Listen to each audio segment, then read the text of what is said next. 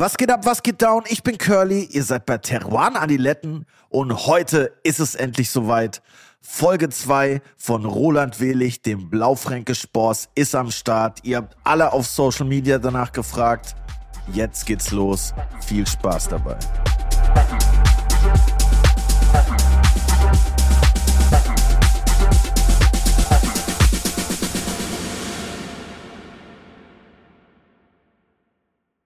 Wir trinken jetzt St. Georgen 2020. Grüner Veltliner aus dem Burgenland. A serious wine from a gorgeous place. Genau. Was ist denn serious wine?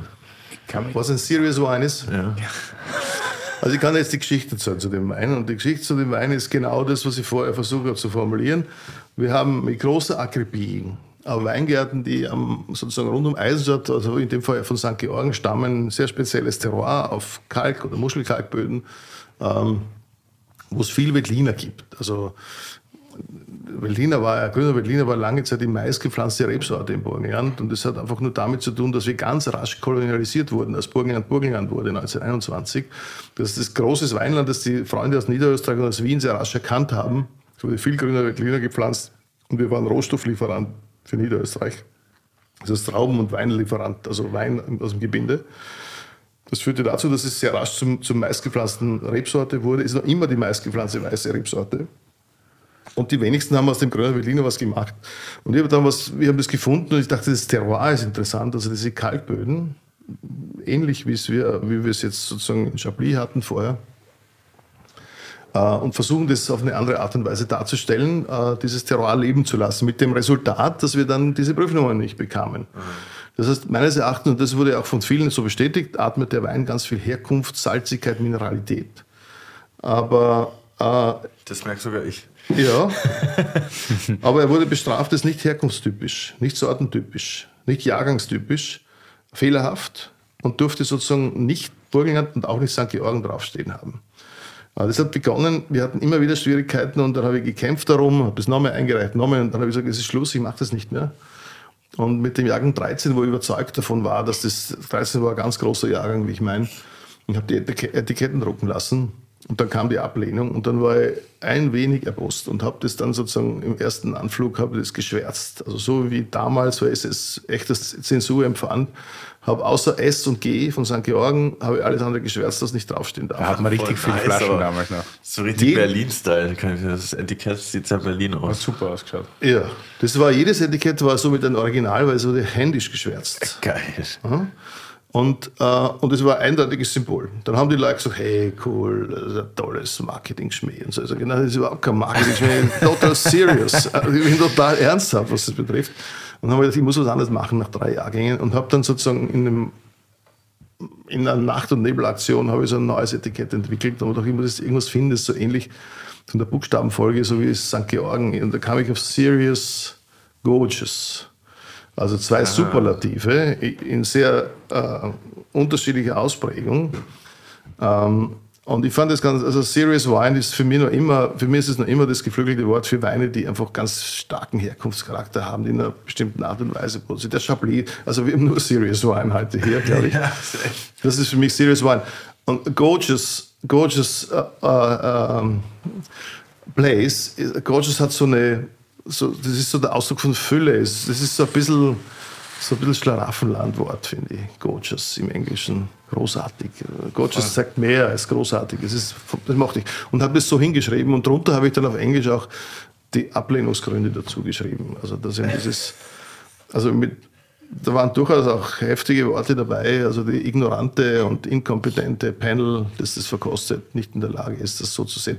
Und das war echt eine Kritik an diesem System, weil ich glaube, dass auch heute das System falsch ist. Zwischenzeitlich hat sich was verändert. 2020 war den WS im Glas war der erste Jahrgang, wo wir das, die Prüfung mal wieder bekommen haben. Keine Ahnung, ist es dem ist es, ist es, war es Zufall oder ist es eine, Was ich jetzt witzig finde, weil meine, im Punkt der Sauberkeit, also Sauberkeit, so wie es, wie man Weine kennt, die da reibungslos durchkommen durch die das, das ist schon sehr fordernd und hat eine sehr eigene Aromatik, finde ich. Ne? Aber es hat eine Aromatik, weil die Weine sind nicht geschönt. Das sind spontan vergoren. Das ist eine ganz grobe Filtration, weil ich das so mag, weil ich finde, der Ausdruck ist besser, wenn es eine leichte Filtration hat. Ähm, ansonsten ist es so, die Weine brauchen Zeit. Wenn du den Wein aus 2013 oder 2015 jetzt nimmst, das ist glasklar, eine ganz starken, diese Blüten, die Salzigkeit ist noch massiver und also noch viel. Die Weine brauchen einfach Zeit, würde ich damit sagen. Ähm, wir reichen die Weine spät ein, aber irgendwann müssen wir es einreichen. So.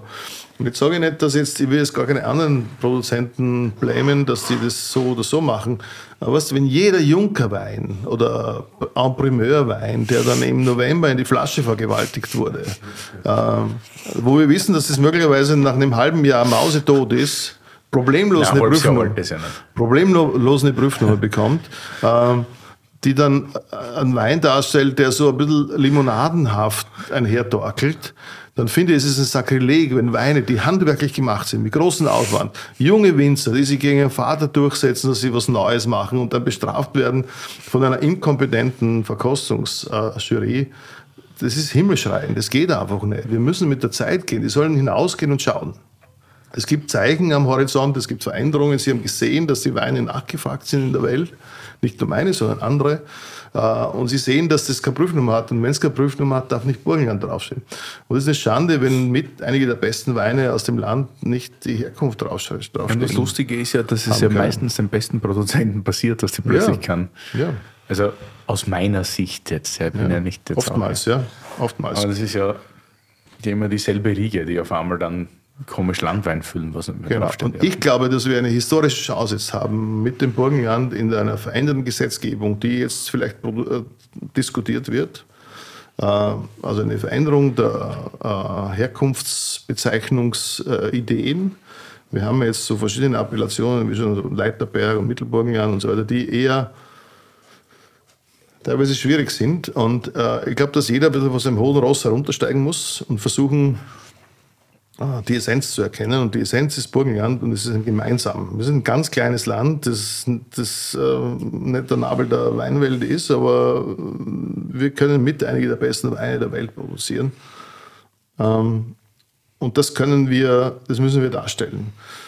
Da muss es Commitments geben. Und das Commitment muss, muss heißen, dass wir jetzt sozusagen in einem Boot sitzen und dass wir versuchen können, dass wir diese komische Gesetzgebung mit der Prüfnummer, mit der Prüfnummerungsverkostung endlich über Bord kippen und alle an Bord holen. Äh, dass es eben keine Verkostung mehr gibt, dass wir ein DRC Burgenland haben, das, äh, wo alle gängigen Rebsorten drinnen sein können, die wir jetzt so haben und dass wir dann sozusagen die Ebenen, die wir eingezogen haben bis jetzt, äh, die DRCs, die es jetzt gibt, Leiterberg, Mittelburg, dass die als Begrifflichkeit erhalten sind, aber nicht als DRC-Struktur. Irgendwas anderes ausgrenzt quasi. Ja, also so wie es der d'Or und der Côte Nuit in Burgund gibt zum Beispiel, die nicht DRC erfinden sind, sondern die sind einfach drüber stehen als ja. Begriffe. Sie haben ja die ganzen Verwaltungen und so weiter und, und, und Tourismus da angedockt. Das können sie weitermachen, ist okay. Aber dass wir Burgen und DRC haben und dann gehen wir direkt in die Dörfer. Von, vom Süden bis nach Norden, so viel gibt es dann auch nicht. Und am Ende des Tages muss jedes Dorf und jeder Winzer sich selber, sowieso selber darstellen. Und dann gehen wir von den Dörfern von mir aus in die Lagen. nicht so viel die guten Wein produzieren. Das stimmt genau, schon. Genau. Wir sind ja unser stärkster Regulator. Wir müssen ja das, was wir produzieren, draußen in der Welt auch äh, abliefern. Und wir müssen unsere Kunden finden, dafür, und, äh, finden und die Kunden auch binden an unsere Produkte. Das ist schwierig genug.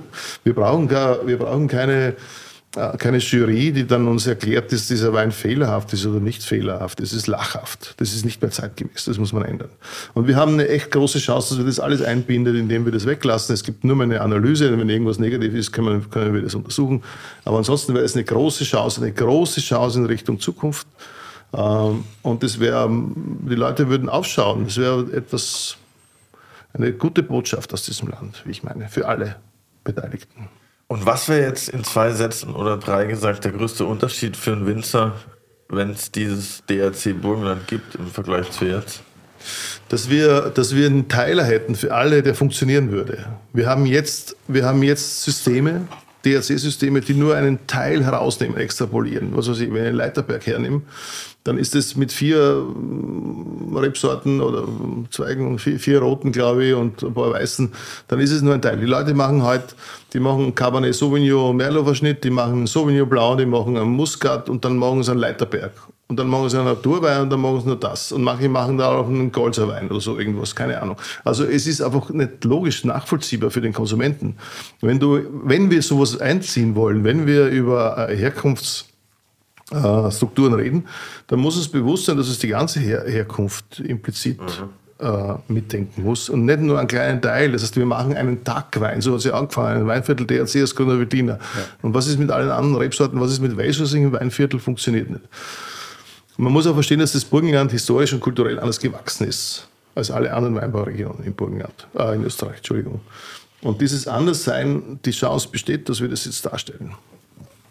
Aber es ist ja, also generell Österreich mit 50.000 Hektar, allein im Burgenland, ich weiß nicht mittlerweile wie viele DACs, es ist halt sehr, sehr kleinpartiell und sehr, sehr kompliziert zu verstehen für jeden. Also es soll alles ein bisschen einfacher machen.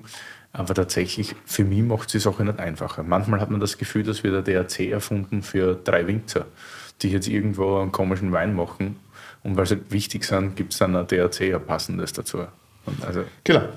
Ich, weiß ja nicht, wie viele Winzer es gibt, deren ganze Produktion äh, als sogar heute schon in alle komplizierten, komplexen DRC-Strukturen, die gebaut wurden, anwendbar sind. Also ich glaube, es gibt nicht viel. Ich weiß, dass meine Weine können alle sofort DRC-Weine sind. Also ich mache Weine, die ganz stark in dem sind. Die Leute fragen mich dann ganz zu Recht, wieso ich dann nicht da drin bin, weil ich finde, dass es kontraproduktiv ist. Weil viele, äh, und das ist jetzt auch ganz wertfrei formuliert, äh, Menschen, die jetzt DRC Mittelburgenland kaufen, äh, und dann von mir einen Wein bekommen würden, werden möglicherweise enttäuscht davon, mhm. weil sie was anderes suchen. Ja.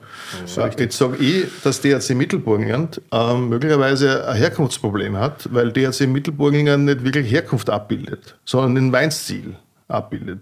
Nicht alle, aber manche. Das ist bis zu einem gewissen Punkt fair, aber dann frage ich mich, wozu brauchen wir dann Herkunftsmarketing? Wozu machen wir das, wenn wir eigentlich dann nur stilistische Darstellung machen? Also wir stehen in Burgenland als ganzes Gebiet sozusagen am Scheideweg, ob wir Weine wollen, die, äh, wo der Ort selbst den Stil vorgibt oder wo der Ort dem Stil folgen muss. Das heißt, wo es um einen Weinstil gibt, äh, geht, den wir jetzt dann, wie es gerade kommt, nacheifern. Das ist natürlich ein verhängnisvoller Weg, weil Wein ist so ein langzyklisches Pro Produkt. Zeit ist eines der wesentlichsten Faktoren äh, in Wein. Äh, das heißt, es kann dir leicht passieren, wenn du dann die Meute dann den nächsten Trend nachjagt, du schon wieder zu spät bist. Also wenn du immer nur hinterherlaufst, bist du immer zu spät. Und das ist natürlich auch der Tod einer Weinkultur, weil sozusagen alles, was an, was an Individualität passiert, verloren geht. Das heißt, wir sind gut beraten, dass wir bei dem bleiben, was wir sind und das darstellen, was wir sind. Das ist Herkunftsmarketing. Deshalb verstehe ich nicht, wieso man Herkunftsmarketing auf Weinen macht, auf Basis von Weinen macht, die, die eigentlich wenig mit Herkunft zu tun haben. Ich wollte noch eine meiner Lieblingsfragen stellen, die ich ab und zu stelle, und da bin ich draufgekommen bei. Warum gibt es kein Kabinett? Ja, erstens. Das gab's mal. ähm, ja, gibt's immer noch hier bei uns. Ähm, Hidden Treasures, ja, da dachte ich ja als erstes an so eine Schatzkammer. Wir waren ja kurz vor kurzem bei den Deals und äh, sind dadurch die diversen äh, also. Weinkeller äh, mit ihren kleinen Schatzkammern gelaufen und ich habe ja auch gehört, du trinkst ja auch gerne mal die eine oder andere äh, große Flasche. Bist du so ein richtiger Sammler? Hast du so einen krassen Keller oder trinkst du immer gleich alles weg, was du kriegst? Oder? Hm.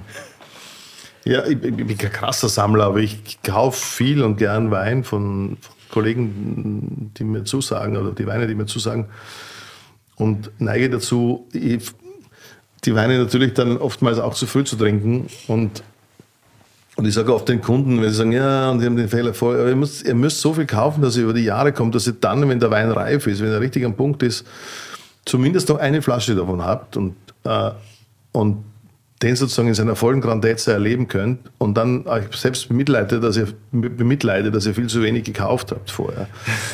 äh, ich muss gestehen, dass ich selber ständig Opfer von dieser Situation wäre und also gerade bei meinen Dovis Haas, die Vorräte schwinden dahin und das war früher mein Weihnachtswein, da habe ich immer so, jedes Weihnachten gab es eine Flasche Leclerc, die ich dann getrunken habe. Die Kinder waren klein. Zwischenzeitlich sind die Kinder erwachsen und trinken mir viel zu viel von den Leclos zu Weihnachten weg. jetzt bin ich auf der Suche nach einem neuen Weihnachtswein, weil meine Leclos nicht mehr, mehr vorhanden sind. Aber ich sammle gern Wein, aber es ist nicht so, dass ich jetzt, ähm, ich trinke sie auch und, und ich denke dann oft da nicht nach und mache eine Flasche auf und wenn es dann passt. Und das ist auch einer der schönen Dinge bei Wein oder bei weinlaunigen Abenden, Gesellschaften. Äh, Da geht man halt zu einer gewissen Stunde noch in den Keller und macht halt was auf, was man, wenn man ganz bei Sinnen wäre, nicht gleich aufmachen wird. kennt's. Aber das ist ja auch gut so. ja, ja. Auch mit Kultur weiter. Du hast ja noch einen Wein gewünscht, worüber ich mich sehr gefreut habe. Der Herr Sir hat nämlich nicht selber eingekauft, er hat einkaufen lassen. ja, richtig so. ich check sicher nicht mit einem Koffer ein von Wien nach Habe Berlin. ich, hab ich nicht so gesagt. Ich habe gesagt, es ist ein bisschen kompliziert. Und wenn wir das, ich habe eine Idee zu Weinen. Ich hätte die Weine zu Hause gehabt oder ähnliche. Und hätte sie auch mitgenommen, aber ich hätte es mit dem Koffer, mit dem Flugzeug mitnehmen müssen. Weil die Information natürlich dann auch zu spät kam von den Organisatoren, dass ich Wein mitbringen sollte. Jens. Im letzten Urlaub, im letzten Urlaub, ich glaube, das Geschichte habe ich schon erzählt, haben Lou und ich einen eigenen Koffer gekauft, weil wir ein Weingeschäft gefunden haben, wo es diverse Weine unglaublich günstig gab. Ja, stimmt, das hast du Dann erzählt. haben wir uns einen extra Koffer mit Übergepäck quasi. dann Ey, aber mal kurz, kann man das einfach machen? So für einen Flug auch große Flaschen einfach in den Koffer packen? Muss man da, was muss man dabei beachten? Muss ich da irgendwie Socken neben dran stopfen oder kann ich die einfach da reinballern? Ja, immer einwickeln. Einwickeln. Also in so eine Verpackungsfolie am besten in diese, wie die, die dann so aufploppen. Plop, Ah, okay. Es Gut gibt aber auch einpacken. so.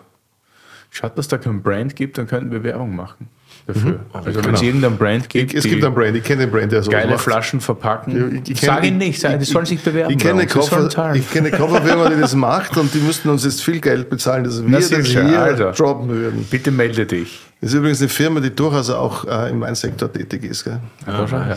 Ja, weil Interessant. Der gell? Was soll es gibt? Weinkoffer kommt. Was soll es gibt? Ich habe jetzt übrigens auch aufgehört, um ein kleines Neben, lustigeres Nebenthema jetzt zu droppen. Ich bin nicht mehr Nasenspray abhängig. Laber. Ich habe es geschafft jetzt, ich bin weg. Und eine Apothekerin hat mir den ultimativen Tipp gegeben, also für alle zu Hause, die auch Welchen? die Abhängigkeit von Nasenspray haben, das ist super, nur ein Loch einsprühen. Damit du Luft kriegst. Du sprühst immer nur eins, weil eins reicht, um lässig Luft zu kriegen. Und das andere wird dann automatisch abgewöhnt. Und wenn du dann durch das andere, wenn das abgewöhnt ist, das dauert circa drei bis vier Tage, je nach Schleimhaut, dann ist das eh frei und dann kannst du auch das andere dann abgewöhnen. Und dann nimmst du noch so zusätzlich ein bisschen Nasentuschen etc. Und dann läuft es. Hast du das Problem auch, Roland? Interessantes Thema. Auf jeden Fall. Ja, also, was ist- Seitenschwenk. Ich war, ich war, ich war, ich war ja für alles gewappnet und vorbereitet, was mich hier erwarten wird. Und deshalb habe ich, ja, wie gesagt, extra nicht hineingehakt vorher, damit ich nicht irgendwie prepared, weil ich so wie meine Weine sehr pur hinüberkommen wollte. Das ist ja mein Naturell. Aber für das war ich nicht vorbereitet, für die Nasenspray-Diskussion. Aber wenn wir schon dabei sind, ich hätte eine Frage an den Curly. Ja.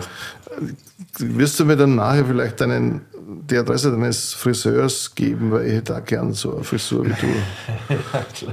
Also, Ja, ich hatte heute Morgen noch Schiss, dass die scheiße aussehen, aber immer wenn ich gar nichts mache, dann sehen die immer am besten aus. Das ist irgendwie, da habe ich echt Glück. Ich finde, die schauen immer gleich aus bei dir.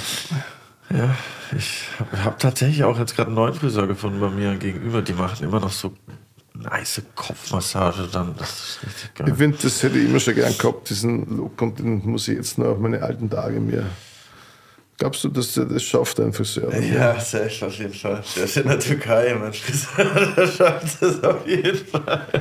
Aber bei dir ist das so Frisur wie Weine, rar, nicht? Oder Haare wie Weine, rar. Was willst du genau damit zum Ausdruck bringen? eigentlich gar nichts. Ne? Ich weiß, wenn er Felix so nachfragt. Okay, von Nasenspray zu Sherry. Sherry. Der Sherry-Boss Mal wieder, wieder Sherry. back im Game. Ja, mir hat das gewundert. Ich habe mich sehr gefreut, dass du nach Sherry gefragt hast. Weil wir alle ja eh schon wissen und ich das bei fast jeder Folge droppe, ja, ich liebe Sherry. Will ich der Sherry-Boss. Wirklich, ich wusste das nicht, nein. Ja, der ist sehr Sherry-affin. ich, ich finde halt, ich finde halt, und jetzt schließt sich ein bisschen der Kreis, vielleicht auch mit den anderen Weißen, die wir hatten, von Docker über das Burgenland, ähm, äh, über Chablis, also alles Weine, die eher so im nördlichen Kontext sind, auf Böden, die sehr ausdrucksstark sind, Weine, die sehr stark Mineralität, Salzigkeit und Charakter transportieren, äh, ist es hier auch ähnlich. Also ich finde es großartig, dass dort unten, und sei es der einfachste Tio Pepe in millionenfacher Auflage, noch immer diese Albarissa, glaube ich, heißen die Böden, mhm. diese Kalkmineral, Kreidemineralität transportieren. Weil es eine Idee ist zum Ausbau, die sich natürlich über die Jahrhunderte entwickelt hat, aber noch immer unter gewissen Bedingungen funktionieren muss, zum Teil zumindest Flor, Fasslager und so weiter. Und am Ende kommen Weine raus, die Charakter haben. Hier in dem Fall ist es ein Wein, der besonderen Charakter hat, weil es auch ein Revoluzer ist und die Jerez-Weinwelt ein wenig auf den Kopf gestellt hat, mit dem was er tat oder noch immer tut. Ähm, tatsächlich ist es ein, also Luis Perez, äh, ein außergewöhnlicher Wein von einem außergewöhnlichen Terroir, mit Sicherheit ein außergewöhnlicher Winzer. Äh, und ich finde, es ist ein großes Erlebnis. Und gerade der Kontext und die Idee, den, den Bogen, den wir vorher gespannt haben, ähm, mit Kultur und Wein, findet hier seinen Ausdruck. Eine, eine Weinkultur, die sich da in diesem südlichen Eck Spaniens, äh, in Andalusien, über Jahrhunderte hinweg entwickelt hat und noch immer aufrecht ist, teilweise ein bisschen in Vergessenheit geriet, ein wenig ins Schattendasein, äh, aber trotzdem immer noch existiert und weiter existieren wird. Großartig. Chapeau. Werbung! Digi, ich hab's geschafft. Der Fastenmonat ist endlich hinter mir. Oha, krass. Welcome back. Wie war's? Naja, unterschiedlich. Mal leichter, mal härter. Meistens ein bisschen langweilig. das kann ich absolut nachvollziehen, verstehe ich. Und keine Ahnung, ob ich das so lange durchhalten würde. Mein Lieber, da habe ich die perfekte Lösung für dich. Intervallfasten. Da gibt es viele verschiedene Formen. Von sechs Stunden am Tag bis zwei Tage die Woche. Was man auf jeden Fall sagen kann, ist, dass das positiv auf die Gewichtsabnahme und die Reduktion von Körperfett auswirkt und auch auf den Stoffwechsel. Und noch ein paar Sachen. Und weißt du, was ich dir dazu empfehlen kann? Was denn? Natürlich AG1. Aha. Du weißt, das nehme ich ja schon seit über zwei Jahren, aber auch für spezielle Fastenkuren ist es perfekt. Mit seinem niedrigen Zuckergehalt und der hohen Mikronährstoffkonzentration. Einfach ein idealer Begleiter fürs Intervallfasten. Es liefert dir für fast alle Fasten ein Nährstofffundament aus über 70 Inhaltsstoffen, die die positiven Effekte vom Fasten zusätzlich unterstützen. Es hilft deinen Energiestoffwechsel und gesundes Altern von den Knochen und deinem Nervensystem. Das ist natürlich nice. Voll nice. Und dabei ist es more in one. Du musst nicht zehn unterschiedliche Vitaminpillen dir einwerfen. AG1 ist ein Produkt, mit mehr als 70 Zutaten aus natürlichen Lebensmitteln, das viele andere ersetzt. Eine tägliche Portion AG1 liefert ein Nährstofffundament aus fünf verschiedenen Produkten. Es macht somit viele Multivitamin- und Mineralienpräparate, Bakterienkulturen, andere Greens-Mischungen und Pilzkomplexe überflüssig. Jeden Morgen ein Scoop AG1 in kaltes Wasser, schütteln, trinken und du musst dir nie mehr Gedanken über dein Nährstofffundament machen. Genau so ein Nährstofffundament brauche ich. Und Gedanken will ich mir auch nicht machen. Nee, Gedanken will sich eh keiner machen. Safe. Und wie komme ich an das geile Zeug ran? Im Abo wird die AG1 ganz entspannt monatlich frei Haus geliefert. Ganz ohne Vertragslaufzeit. Pausieren und kündigen ist jederzeit möglich. Und im Moment gibt es ein besonderes Angebot, mein Lieber. Auf drinkag1.com slash adiletten erhältst du bei Abschluss eines monatlichen Abos einen kostenlosen Jahresvorrat Vitamin D3 und K2 und fünf praktische AG1 Travel Packs für unterwegs im Wert von 41 Euro gratis dazu. Oha, nice. 41 wie die Nummer von Dirk Nowitzki. Wer? Egal, auf jeden Fall alles nur hier bei drinkag1.com slash adiletten. Werbung Ende. Ist dieser Luis Perez nicht dein Lieblings-Sherry-Producer, wenn ich das richtig erinnere? Ja, schon, ja. Also Willi heißt die jetzige Generation. Willi? Willi Perez, ja. Lava ja, wirklich, ist ja, nicht so. dein Ernst. Ja, ja, ja. Er heißt auch Willi. Wisst ihr übrigens, wer der, woher die Pedro Jiménez ist ja auch eine Rebsorte, die Ja. da unten. Also ich weiß nicht, ob es erfunden ist, ob es eine gute Geschichte ist, aber wisst ihr, wo, die, wo das herkommt, Pedro Jiménez, der Name? also mir ist es erzählt worden da unten, Pedro Jiménez, ähm, das ist eine Rebsorte, die von einem Deutschen nach Andalusien gebracht wurde. Äh, und nachdem sie nicht wussten, wie diese Rebsorte hieß oder heißt, haben sie sich einfach nach dem Peter Siemens. Der Typ ist Peter. Der Typ ist Peter Siemens und seitdem heißt diese Rebsorte Pedro Jiménez, logischerweise. Der gute Peter. Einfach. Das ist schon geil. Aber wie nice das direkt viel geiler klingt, einfach auf Spanisch. Pedro Jiménez und vorher so Peter Siemens, Servus, wie geht's? Nein, ich bin Pedro Jiménez. Das ist schon ein bisschen geiler. Aber schreibt man den Willi mit, mit I oder mit Y? Das ist ich denke mit Y tatsächlich. Puh, okay. Dann geht es ja noch, da kann man Aber das ist auch so einer, der ein bisschen, also das erinnert mich so ein bisschen an deine Story auch. Der Vater war über 20 Jahre der Chefeinmaker bei Domecq und der Sohn Willi ging nach Australien und wollte mit Sherry nichts zu tun haben, weil er irgendwie ein bisschen angepisst war auf die ganze Gegend, weil die Gegend um Jerez ist tatsächlich runtergewirtschaftet. Und das passierte genau wegen drei bis vier großen Bodegas, die halt alles kaufen was heißt runtergewirtschaftet? Industrialisieren. Ja, wirtschaftlich schaut es nicht so super aus um Jerez, nicht? Äh, alles runterwirtschaften, um selber relativ große Profite sich anzueignen. Und er ging nach Australien und wollte alles machen, nur keinen Sherry, weil so irgendwie Sherry-Schock. Und dann haben ihm die Australier halt die ganze Zeit gefragt, wie macht man Sherry? Und er war halt der, der eigentlich nicht über Sherry reden wollte. Und dann hat er sich dann doch irgendwie dafür inter zu interessieren angefangen, hat viel alte Literatur gekauft, gelesen, mit vielen alten Leuten gesprochen und sich dann das doch angeeignet. Und ich glaube, ich habe es eh schon in ein paar Folgen erzählt, was der Hintergrund ist von Cabarubia und Barajuela und so weiter. Äh, und das ist eine spannende Geschichte, dass er jetzt selber das produziert und wahrscheinlich besser als alle anderen, nämlich Sherry, was er nie machen wollte, einfach aus Interesse von der Historie und von der Geschichte, wie das da passiert. Deshalb hätte ich auch tatsächlich mal gern den Tony Aguado hier in der, im Podcast. Der arbeitet jetzt bei Pinado Picard und ist wahrscheinlich in Deutschland so der Spanien- und auch Sherry-Spezialist. Die importieren das jetzt und das wäre durchaus interessant, den mal hier zu haben. Das ist einfach Luigi Aufmerksamkeit. Stimmt, da ist ein kleiner Luigi Aufmerksamkeit. Ja, aber es gibt ja auch, es gibt ein paar, die sehr hervortun. Also das ist Equipos Navassos, äh, die grandios sind, die einfach alte Fässer aufspüren, die dann abfüllen.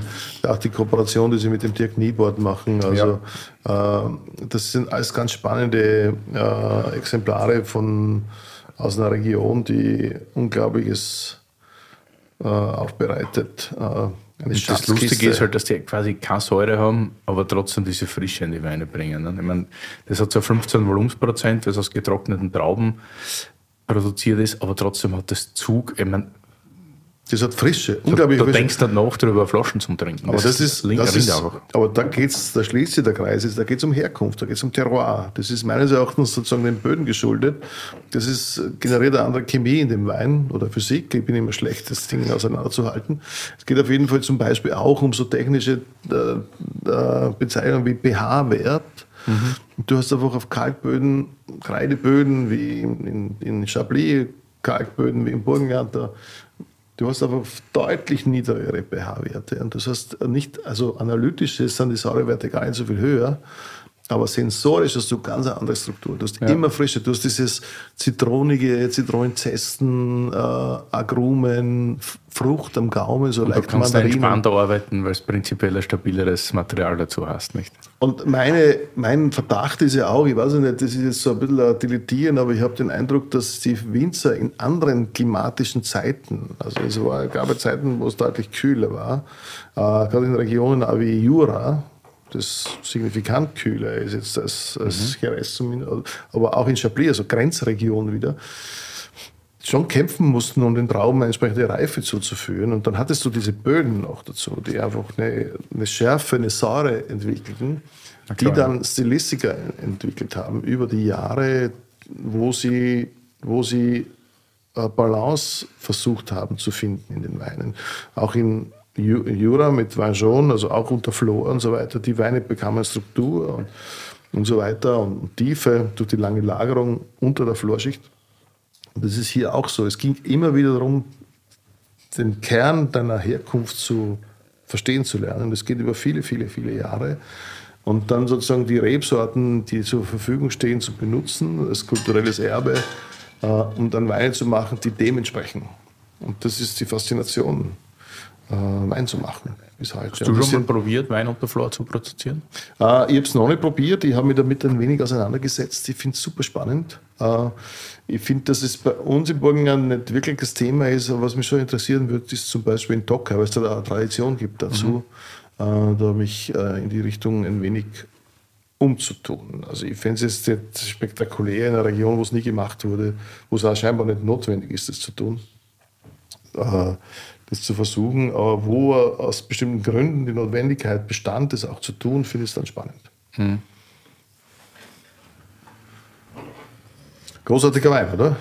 Ich finde das super. Und ich finde trotzdem das Klimatische, wie gesagt, aus einem völlig anderen Eck kommt, äh, äh, stehen wir sozusagen in derselben, in dieser Reihe an Weinen, die wir jetzt hatten, ist es dieselbe Idee von Wein, finde ich. Dieselbe Spannung, dieselbe äh, ähm, Trinkigkeit, auch wenn hier viel mehr Alkohol die Rolle spielt, aber es ist am Gaumen dieselbe Saftigkeit und Salzigkeit.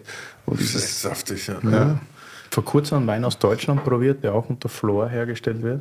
Das war bei der Folge mit Frank Plasberg. Plasberg. Hart aber fair. Da hatten wir vom Liner Harvest Moon, Chardonnay unter Flor, war sehr gut. Und deine jetzigen Hidden Treasures Partners quasi, Lichtenberger González machen einen sehr guten Verschissling. Mhm. Mhm. Der ist auch unter Flor, das ist Weltklasse. Mhm. mhm. Ja, kann man gut vorstellen. Hoffentlich bekomme ich noch was, nachdem ich das getroppt habe. Nicht, ja. dass das jetzt wieder jeder kauft. Ey. Wirklich Horror. So, wir haben noch Gott sei Dank einen Rotwein. Zwar. Cool. Soll uns der Wein nie ausgehen. Ja. So wie die Folge. Soll die Folge ewig dauern. Übrigens habe ich jetzt den, noch den Schluck von dem Lutzensburger in dem großen Burgunderglas, dem 2018er. Die Weine brauchen einfach Zeit, die brauchen Luft. Also es ist unbedingt zu empfehlen, unsere Weine entsprechend mit, mit Luft zu versorgen, bevor man es schluckt. Es zahlt sich aus. Völlig verändertes Aromenspiel, viel tiefer, viel äh, ausdrucksstärker. Also diese Rauchigkeit, die da mitschwingt. Ja.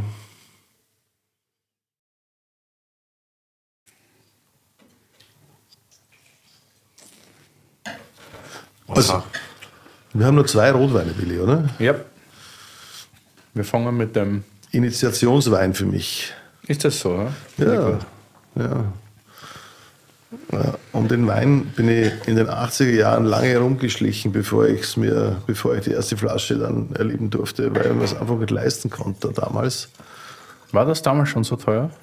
Na, das war, das war ich, ich finde, wow. dass, dass der Wein äh, bis vor kurzem nicht sehr teuer war.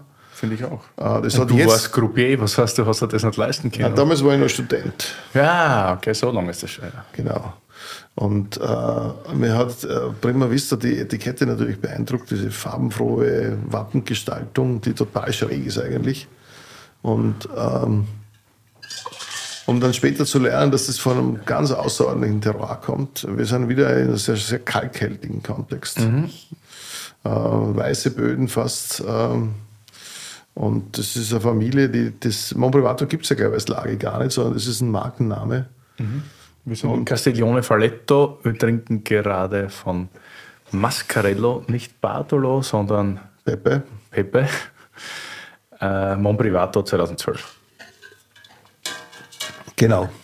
Genau. Also für mich ist das mit das Allerfeinste, was es aus dem Piemont gibt. Das ist ein Wein, den man also ich kenne die Jahrgänge von 85, 90 war unfassbar beeindruckend, 89. Ähm, und das ist immer ein Wein, der hellere Farbe hat und das ist ein ganz fein aromatischer äh, rote Beeren, Himbeer, Kirsche, alles da. Ich glaube, der Legenden Mon Privato war 78, als der mal irgendwie bei einer. Das war der, der mir als Student, äh, um den ich herumschlich, eine Zeit lang und bevor ich mir dann endlich einmal leisten konnte, eine Flasche herausgerissen habe. Äh, und das waren für mich, also die im Monprivato neben Giacomo Conterno, Monfortino, waren das sozusagen die ersten Weine, die mich ganz, ganz stark beeindruckt. Giacosa natürlich, also piemontesische Weine, äh, ganz stark beeindruckt habe, äh, haben. Ähm, die, äh, die Klassiker waren. Also es waren immer, die galten als Traditionalisten. Ich finde, dass dann sozusagen die nächste Generation der Barolo Boys, die aufbrach, um so Burgunder-ähnliche äh, Weine zu produzieren, sich von dieser, wenn man davon reden will, von dieser Burgunder-Idee, also Finesse und Klarheit und Präzision, eher entfernt haben. Das waren sehr konzentrierte und intensive Weine im kleinen, viel neues Holz, kleines Holz, was für mich sind das die Weine, die Monfortinos, die Monprivatos, die, die Rinaldis. Das ist schon Das sind für Also mich alles, was man sich nicht mehr leisten kann. Leider alles, was man sich nicht mehr leisten kann. Das ist schon richtig Beziehungsweise krass. gar nicht kriegt. meine Oder ich. nicht mehr, mehr kriegt, ja. Das war alles nicht, also gerade Mon Privato war bis vor kurzem durchaus erschwinglich. Aber es wird alles so absurd teuer und vor allem auch nicht mehr, mehr ähnlich wie bei Chablis, da, Dovisar und Ravino. Dieser Hof ist auch nicht so teuer ist, auch die sind nicht so teuer, Hof, aber es du einfach nicht mehr, mehr leistbar ist. Ja. Also du kriegst es nicht mehr, du weil es kriegst- Menge mehr, das ist Verfügbarkeit das Problem. gegeben ist. Und das ist ein wenig schade, aber ich freue mich für die Produzenten, dass die erfolgreich sind damit und das ist schon auch wichtig. Das ist unglaublich zart, oder? Ja. Das ist mega, wow. Und da geht es mir jetzt, wir haben halt das Thema Gerbstoff mal angesprochen.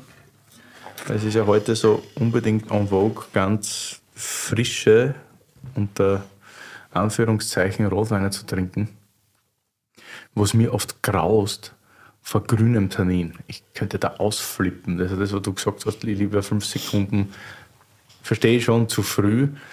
Aber wenn heute alles brachial immer absichtlich zu früh gelesen wird, also grün, und dann von mir aus noch mit Rappen oder sonst da stellen sich bei mir die Haare auf. Weil wenn die Weine reifen, du hast dann nichts, du hast keine Substanz, du hast keine Struktur, du hast nur noch grüne Bitternoten, die dem Wein zwar schon Frische verleihen, ja, Green Aber- as green can be, absolut Aber- richtig. Ja. du hast nichts mehr. Und deswegen, ich finde das oft, natürlich stehe ich auch, auch nicht auf Überreif, ja, aber Nein, doch- Gerbstoffqualität, ich, ich würde das jedem empfehlen. Einmal so, weiß nicht, gibt es sowas? Ein Gerbstoff-Tasting-Seminar wäre mal Ja, interessant. Also am Ende des Tages ernten wir unsere Weine nach Gerbstoffqualität. Also das ist das, was wir suchen. Also physiologische oder phenolische Reife, wie es so schön heißt, Tanninreife. Also das ist das, was den Wein prägt. Vor allem bei Rebsorten noch mehr, die jetzt nicht nur viel Gerbstoff haben, sondern auch eine hohe Säure haben. Nebbiolo, Blaufränkisch. Ähm, wenn das dann nicht zusammenstimmt, das Eck, dann ist es ein Problem. Dann geht man her und kann das im Keller wegretuschieren, aber dann ist es eher so ein bisschen die Eunuchen-Variante. Also das ist dann eher wie äh, Wine without balls. ja, Im Keller retuschieren ist immer scheiße. Und äh, deshalb finde ich, großer Wein wächst immer im Weinberg und hier merkt man es wieder. Äh, wir arbeiten auch ein bisschen mit, äh, mit Kämmen, mit Ganztrauben, aber nur in der Nuance, also ein wenig als Würze, wenn man so will, weil es immer sozusagen um die Gesamtbalance und die Gesamt, äh, den Gesamtausdruck geht. Die Geschichte mit Frühernten und äh, einfach, das hat ja einen Hintergrund. Da geht es einfach darum, einen bestimmten Stil, äh, einen bestimmten Markt zu produzieren, um einen bestimmten Markt zu, zu beliefern. Äh, das hat ausgeufert. Wir haben, ja, wir haben ja sehr viel, als wir begonnen haben mit Moritz Anfang ähm, ähm, 2000 äh, mit der aufkommenden äh, nordischen Küche in Dänemark viel gearbeitet. Also wir haben ganz viel, ich kann mich erinnern, mein mein Importeur in Dänemark, der Sebastian, erzählt die Geschichte gerne, als er begonnen hat, 2004 die ersten österreichischen Weine zu verkaufen in Dänemark, in Kopenhagen, ging in ein neu eröffnetes Lokal und, äh, und hat dann vorgesprochen und die haben ihm erklärt, sie wollen da jetzt nordische Küche machen und und dann hat der Sebastian gesagt, na viel Glück mit nordischer Küche. Und dann haben sie ihn gefragt, was er macht. Er will österreichischen Rotwein hier verkaufen. Und hat er gesagt, na viel Glück. Also und der Koch war der René Rezepi und der, mit dem Noma und die haben damals äh, viel, wir haben viel gemacht mit denen und die haben sie dann irgendwann einmal in eine sehr individuelle Richtung verabschiedet und wollten etwas sehr Signifikantes haben. Ähm, die waren dann bei mir und andere Sommeliers auch äh, aus Kopenhagen und wollten, dass ich die Weine in eine bestimmte Richtung mache für sie. Also das waren so Themen ohne Schwefel. Ich habe dann gefragt, wieso ohne Schwefel? Äh, dann haben sie gesagt, because it's poison. Dann gesagt, Das war übrigens Mats Kleppe, der war vor zwei Wochen bei uns in der Freundschaft, arbeitet jetzt seit einem Jahr nicht mehr im Noma Genau. und schaut seitdem richtig gesund aus. ja. Wollte es nur sagen, also der richtig und hat eine Woche im Ernst gearbeitet. Entschuldigung. Sehr cool. Sehr cool. Auf jeden Fall, ich habe gesagt, dann äh, Poison, Alkohol ist a lot more poison than SO2. Ich wollte einfach meinen Wein machen und ich wollte mir nicht von irgendwen aufdrängen lassen, dass ich den Wein so mache, wie sie glauben. Äh, und habe das nicht gemacht und habe dann natürlich, wir haben dann weniger verkauft dort und, und der Rest ist eh Geschichte und mit dieser Entwicklung von Naturwein, die im Prinzip eine großartige ist und das war sozusagen meine erste Initiation auch mit ein paar Kollegen aus Europa und wo wir versucht haben, Weine zu machen, die weggehen von diesem Mainstream-Idee, von dieser Bordeaux-Franco-zentristischen Weinwelt und individuelle Weine machen, Herkunft und Kultur sprechen zu lassen. Und, ich, und das war am Anfang auch super mit den Naturweinen, nur das ging in eine Richtung, dass es immer mehr auch zu einem Stil verkommt, wo, wo es weniger um Content geht, sondern wieder nur um sozusagen Fassade. Äh, wo eben genau solche Dinge dann passieren, wo Trauben viel zu früh geerntet werden, um dann niedrige pH-Werte zu faken, um äh, irgendeinen Jura-Charakter darzustellen. Oder Rotweine gemacht werden, die hauptsächlich frisch und noch frischer sein müssen. Es gibt, wurde mir jetzt zugetragen, Händler in Wien, die meine Weine nicht mehr kaufen, weil sie zu fett sind. Und ich dachte, okay, das ist interessant, so, also, äh, was es nicht alles gibt. Aber fair enough, wenn Sie das meinen, ist okay. Ich glaube halt auch, dass es qualitative Super, dann gibt es mehr für uns genau, qualitative Parameter gibt, in denen man sich bewegen kann und da drin ist vieles möglich. Aber ich finde es ein bisschen schade, dass diese Naturweingeschichte mehr und mehr zu einem stilistischen Einerlei verkommen ist. Und das, ich bin mir sehr wohl bewusst, was ich da jetzt sage, mache ich mir nicht viel Freunde damit, aber ich finde es eben schade, dass es dann nur mehr Stil ist. Oftmals, nicht nur. Es gibt auch großartige Produzenten, wohlgemerkt, die sie, die meisten davon in eine Richtung entwickeln, die immer klarer und präziser wird. Mhm. Aber sozusagen, dass man nur um gewissen äußeren Erscheinungsformen zu genügen etwas macht, finde ich, hat nichts mehr mit, mit authentischen, mit das schmeckt dann nämlich auch wieder sehr uniform. It's a drink, genau. Das ist, glaube ich, das, was du auch gemeint hast mit, dem, mit, mit dieser Gerbstoffdiskussion. Genau, ja. Und ich finde es dann schade, dass das so ist. Und at least, also zumindest ist es nicht mein Cup of Tea.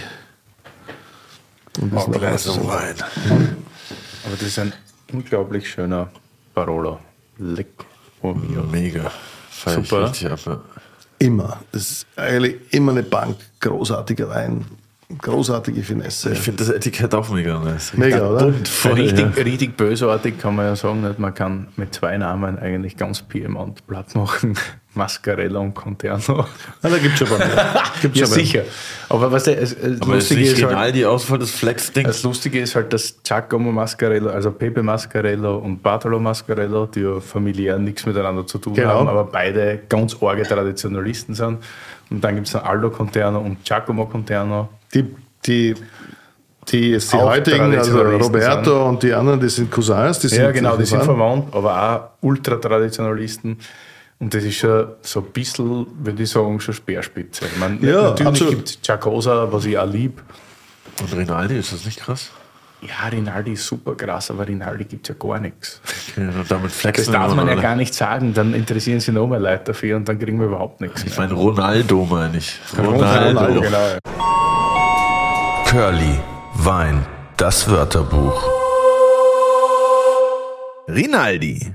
Giuseppe Rinaldi ist eines der Weingüter in Barolo, einer Weinregion im Piemont in Norditalien. Es wurde im späten 19. Jahrhundert von Giuseppe Rinaldi gegründet und wird nach mehreren Generationen heute von Carlotta und Marta Rinaldi geführt.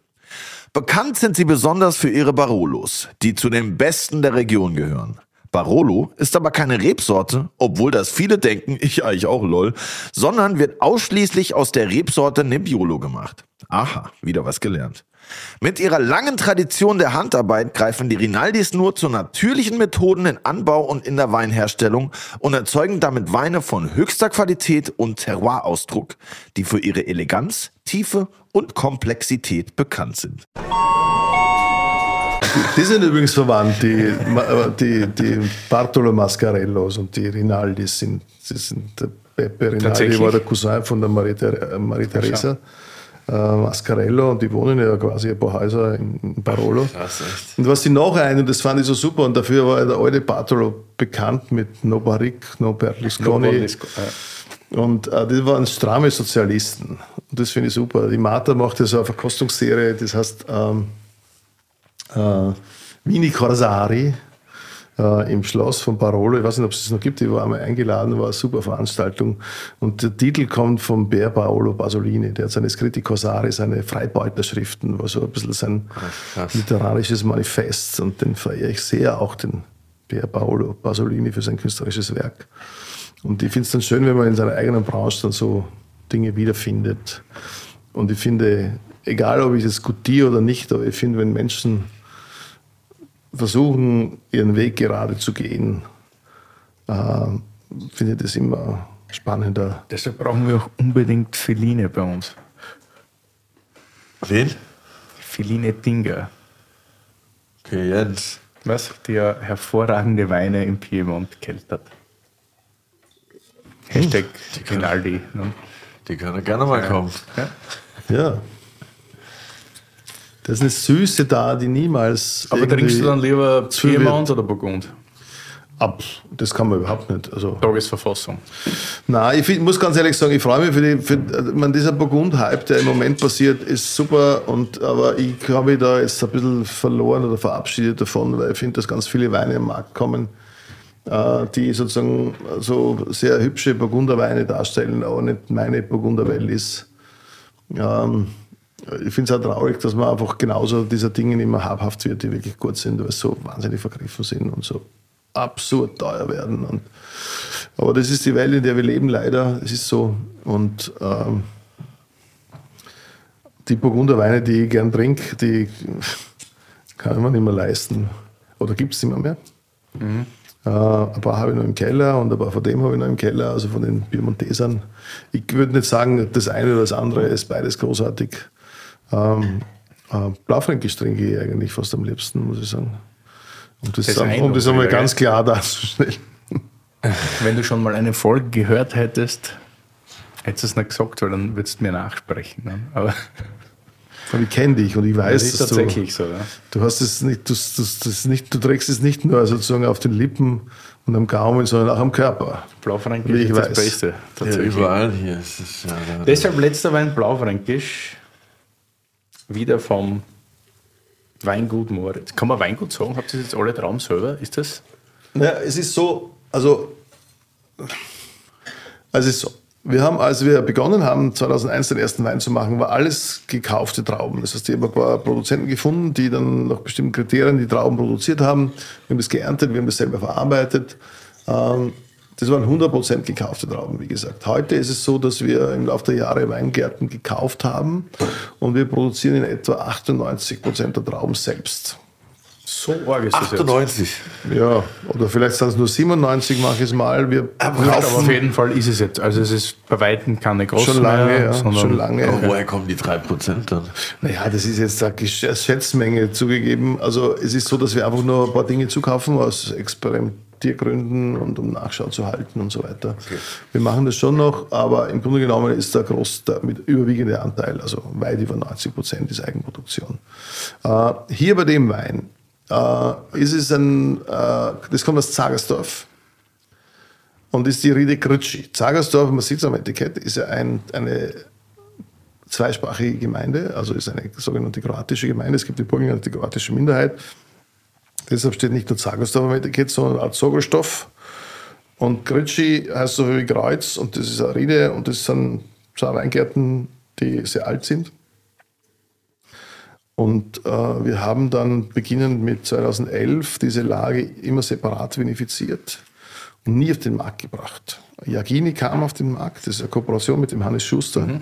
Wir haben dort eben dreieinhalb Hektar Weingärten gemeinsam, die wir gemeinsam bearbeiten und die uns gemeinsam gepachtet und gekauft. Ähm, und diesen Gritschi haben wir zur Seite gelassen und gewartet. Und äh, ich habe letztes Jahr erstmalig den 2012er released, gemeinsam mit den ersten drei Lagen aus Lutzmersburg. Aber der war dann schon in der Flasche gefüllt? Der Oder? wurde gefüllt 2016. Äh, und ich habe so wie wir auch andere Lagen im Keller noch liegen haben, die wir nie herausgaben. Und jetzt mit, dem, mit den ersten ähm, Abfüllen und auch Darstellen dieser Lutzmersburger Lagen haben wir sozusagen gemeinsam äh, ein paar andere Lagen auch hervorgebracht, also auf den Markt gebracht. Und warum hast du den dann 2016 abgefüllt? Kam, wie kam es dazu, dass du dann dachtest, jetzt fülle ich den ab? Hast du den Wieder eine kluge Frage, wenn ich das sagen darf. Weil wir, na, Nicht es viel wird- heute, aber gut. Ja, Schon zumindest Wasser, die zweite, die, also mindestens, wenn nicht noch mehr. Äh, weil das ein sehr spezielles Terroir in Zagersdorf ist. Ähm, äh, das ist schwerer Ton mit einem hohen Kalkanteil. Und wir kamen drauf, dass wir äh, zum Beispiel den Jahrgang 2011 viel zu früh gefüllt haben. Das ein sehr massiver Jahrgang war und dann auf den Markt gebracht haben und es ging sehr stark in die Reduktion und hat dann sozusagen die Aromatik in eine Richtung verändert, die uns nicht gefiel. Ja, wir haben den Wein dann ähm, vom Markt genommen, aufgehört zu verkaufen, äh, den wir jetzt wieder sozusagen in ein ähm, Review wiederbringen, den Elfer, weil er jetzt wirklich super ist.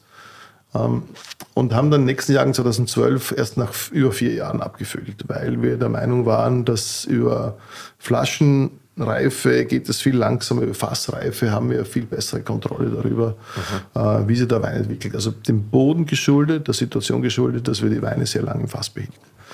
Ähm, und das ist sozusagen quasi der, der fachliche Hintergrund. Und tatsächlich tat es dem Wein sehr gut. Und nicht nur, dass wir es erst nach vier Jahren gefüllt haben, sondern jetzt den Gritsche eigentlich erst nach sechs weiteren Jahren gebracht haben. Gibt es in kleiner Auflage. Ich finde, das ist ein außerordentlicher Beleg vom Blaufränkisch, wie er sein kann, von einem bestimmten Ort. Werbung. Willi, jetzt musst du sehr stark sein. Wieso, was ist? Naja, du hast doch so abgehatet über den Autohändler, der euch den neuen Bulli noch nicht geliefert hat, weswegen Lou für eine Woche irgendwo in der Pampa warten musste. Erinnere mich nicht daran. Doch, weil ich dir jetzt auch mal was beibringen kann. Kennst du See You Camper? Nee, nie gehört. Was ist das? Das ist vor allem erstmal richtig nice. Bei You Camper kannst du online Wohnmobile in über 20 Ländern buchen. Mit paar Klicks kannst du das Ding konfigurieren und Add-ons dazu buchen. Das Ganze mit einer riesigen Auswahl, über 150 Vermieter weltweit. Vom kleinen Truckcamper bis zu riesigen Luxus-Motorhomes. Alter, echt? Wie jetzt? Und ich habe mir extra einen Bulli gekauft? Ja, da frage ich mich auch, wieso du das gemacht hast. Hättest du mich mal vorher gefragt. Aber du kannst You Camper trotzdem nutzen. Du kannst nämlich auch einfach was mieten für einen Urlaub und eine Tour in nicen Weinländern wie Frankreich, Italien, Spanien, in den USA, Australien oder Kanada. Na gut, das ist nicht so ein Weinland, glaube ich, aber you get the point. Alter, das klingt Mörder. Safe. Wollen wir nicht mal eine Tour machen durch Piemont oder Burgund oder so? Und dann schön oben auf dem Morachet pennen? Eigentlich habe ich immer Bock, aber hast du überhaupt schon wieder den Führerschein? Nein, noch nicht. Aber bekomme ich bald. Ist jetzt schon sowas von verjährt alles und wenn ich ihn hab, geht's los. Klingt nice, Digi. Und wie funktioniert das Ganze? Einfach auf www.cu-camper.com gehen und wir wären ja nicht wir, wenn wir nicht ein fancy Goodie für euch hätten. Mit dem Gutscheincode CU-TA24 spart ihr bei allen Buchungen ab 1500 Euro 50 Euro ein. Das Ganze ist einlösbar bis zum 31.12.2024. Das war viel Info. Sag nochmal, komm. Auf www.cu-camper.com Gutscheincode CU-TA24 eingeben und ihr spart 50 Euro bei allen Buchungen ab 1500 Euro. Das Ganze geht bis Ende diesen Jahres, also bis 31.12.2024. Alle Infos wie immer in den Shownotes. Und natürlich erst parken, dann Wein trinken. Ich scroll schon, ey. Da sind echt ein paar richtig geile Dinge dabei. Werbung Ende!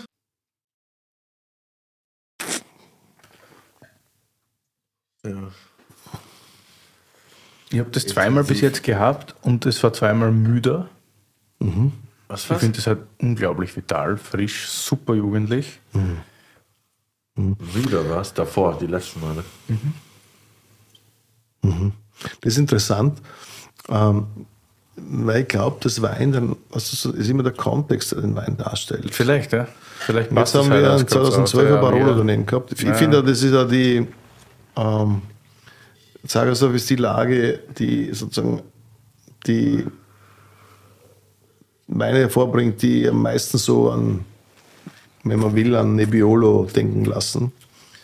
Äh, weil die Böden einfach sehr gerbstoffreiche Weine bringen. Äh, weil die Struktur und die Aromatik der Weine ein bisschen an, an diese Idee von Wein erinnert. Und in dem Fall ist es, sind es zwei 2012er. Und jetzt äh, ist es schon so, dass der 2012er Gritsche, weil du sagst müde, äh, aromatisch der frischere Wein ist im Vergleich. Genau. Äh, aber da muss man halt auch sagen, wenn ich jetzt dann sechs Jahre jünger einen Wein zum Beispiel daneben stehen habe, dann wirkt es anders vielleicht. Das also man muss sich auf das einlassen. Auch. Ist ein bisschen so ätherischer. Würzig ist das, finde ich. Mega Würze hat das ja, viel Flieder, Veilchen auch. Genau, Veilchen ganz stark, so blaue Blüten. Ja. Wow. Super Wein. Mir hat das halt extrem irritiert, weil du immer geredet hast, also solange wir uns kennen. Und ich glaube, auf den ersten Etiketten stand auch noch Plateau Lutzmannsburg. Mhm, der erste 2001, ja. Und du hast immer erklärt, man braucht keine Lagen, weil das Plateau an sich so homogen ist und das steht da für sich. Und Lagen sind bei Weitem nicht so wichtig wie das Alter der Rebstöcke. Das war ja so ein bisschen auch das Thema mit Lutzmannsburg alte Reben. Und dann auf einmal gibt es jetzt Lagen. Mir genau. hat das ein bisschen Nein, nein, es stimmt in etwa, wie du es jetzt dargestellt hast, nicht ganz, wenn ich das korrigieren darf. Ja, es stimmt, dass ich immer wieder gesagt habe, was wir versuchen, ist sozusagen die Summe des Berges einzuholen. Und am Ende des Tages ist Lutzmannsburg ein Neckenmarkt mit dem Zusatz Alte Reben ja nichts anderes gewesen als eine Village-Füllung im Versuch. Village für Dorflagen. 100 Euro. ja. billiger als andere. Ja, ja, es ist ja. Also, ich sag's ja nur. Ist ja nicht. Auf jeden Fall haben wir versucht, dann äh, den Charakter dieses Ortes einzufangen. Ähm, und weil natürlich auch die Flächen eher klein waren und weil wir, und wir haben von Anfang an ganz viele in Neckmarkt und in Lutzmersburg und auch da in Zagersdorf ganz viele Einzellagen separat geerntet, vinifiziert, ausgebaut und manche davon auch gefüllt, wie den, nie auf den Markt gebracht. Bei denen, die wir nicht gefüllt haben, führte das dann zu den unterschiedlichen Weinen. Blaufränkisch Burgenland, Reserve oder die alten Rebenfüllungen. Das heißt, die sind dann aufgegangen in diesen Weinen. Aber wir hatten sie ein Jahr oder zwei Jahre lang separat im Keller, weil wir sozusagen lernen wollten und weil wir auch gesehen haben, dass diese Lagen so unterschiedlich sind, also extreme Unterschiede aufbereiten, extrem, extrem unterschiedliche Charaktere auf, äh, aufzeigen war uns schon bewusst, was für Potenzial dahinter schlummert. Nur dachte ich und war überzeugt von Anfang an, und ich stehe noch immer dazu, dass es aus verschiedenen Gründen sinnvoll war, diese Lagen damals nicht zu bringen, weil wir sehr stark international tätig waren. Auch in Österreich war es schwierig. Äh, mir war ganz klar, dass wir die Leute sowieso überfordern mit dem, was wir machen. Und die Botschaft war zuerst blaufränkisch. Und dann gab es das Dorf. Und die nächsten Schritte waren Schritte, die zu tun waren. Und die, die gleich gegangen, vielleicht noch schwieriger äh, gewesen wären, aufzu, aufgenommen zu werden vom Publikum. Und deshalb haben wir so Schritt für Schritt gemacht. Das heißt, die Auseinandersetzung war immer da. Es ist noch immer das Commitment da. Für mich ist Lutzensburg noch immer die alten Reben der beste Wein. Das ist sozusagen mein Take, meine Idee, meine Komposition zu dieser Fläche. Äh, aus verschiedenen Lagen, aus den ältesten und besten Lagen mache ich einen Wein. Die drei Einzellagen, die wir jetzt gemacht haben, sind drei ganz klare Darstellungen eines bestimmten Ortes. Ähm, das ist sozusagen diesen Terroir-Gedanken noch weiter gedacht, das spannend ist. Wir wissen heute viel mehr zu den Lagen und eine Lage abzufüllen heißt auch, dass diese Lage äh, fähig sein muss, äh, etwas, Außergewöhnlich, äh, mhm. etwas Außergewöhnliches zu erzählen. Deshalb wäre es ja fahrlässig gewesen, von Anfang an Lagen zu machen, weil wir es nicht gekannt haben. Das, das heißt, das war eine Feldforschung über viele, viele Jahre, also wenn du willst, über fast 20 Jahre, die wir gehen wollten und mussten äh, und die sinnvoll mir erschienen zuletzt. Ähm, äh, und letztlich auch jetzt zu dem Resultat geführt haben, dass wir Lagenweine abgefüllt haben. So ein bisschen vergleichbar, was sich auch schon wieder, also gerade ändert, wie bei den Tement. Ein Zierek ist halt eine Rieseneinzellage, mhm. bestehend aus so und hm. so vielen Parzellen oder mhm. kleineren Parzellen, die auch manchmal einzeln ausgebaut werden. Ist das vielleicht so es ist, ja klar, das ist klar, das ist immer wieder, ich glaube, das ist einfach, das ist nichts anderes als Ausdruck der Passion eines Produzenten im Umgang mit seinem, mit seinem mhm. Material, das er hat, mit seinen Böden und seinen Lagen, das er hat. Ja. Es gibt in der Welt ganz viele Beispiele dafür, wo es das eine und das andere Lager gibt. Du hast den Jean-Louis Jave erwähnt, die haben, die haben, die machen sozusagen ihre Komposition über den Ermitageberg. Aber der Ermitage in Syrer in der internationalen Darstellung ist was anderes als Blaufränkisch aus dem Burgenland. Das muss man schon bedenken auch. Und das war schon ein Prozess und ein Weg, den Menschen das näher näher zu bringen. Äh, die haben natürlich mit ihrer Cuvée auch sozusagen quasi Lagen oder was auch immer abgefüllt. Ich glaube, damit haben sie aufgehört. Im Biermont gibt es ähnliche Entwicklungen, wo es eben die Traditionalisten gibt, die nur einen Barolo machen, Maria Teresa Mascarello oder Bartolo Mascarello. Ja. Rinaldi ist ein bisschen in der Middle Between, die machen einmal so, einmal so. Dann gibt es Leute wie Giacomo Conterno hat zwei Weine gemacht, mittlerweile macht er eigentlich drei oder vier Lagenweine und ist jetzt da nach Cardinale gegangen. Also am Ende des Tages, glaube ich, ist es nichts anderes als die Darstellung dessen, was Faszination heißt. Faszination des Winzers, äh, sozusagen über sein Gebiet zu improvisieren und sich zu entwickeln und das darzustellen. Und es ist auch so, das ist meine Erfahrung, die ich jetzt gemacht habe, nachdem, und ich hatte echt Bammel. Es war nicht so, dass ich das jetzt leichtfertig gemacht habe. Ich meine, wir haben uns ein bisschen Zeit genommen, quasi 20 Jahre, um das herauszubringen. Also ist ja nicht so, so, so, so easy war es dann auch nicht. Aber ich hatte echt Bammel, weil man dachte, ich weiß nicht, ob das nicht zu früh ist. Äh, aber die Reaktion von meinen Kunden war so, so unfassbar. Also es war so großartig. Und ich kann mir an den Lance, wenn Lance Forster, unser englischer Händler, der viel mit Burgund und so weiter arbeitet. Das ist großartig, das wollen wir sehen, das ist eine tolle Entwicklung. Also ich war echt heilfroh, dass das so aufgenommen wurde.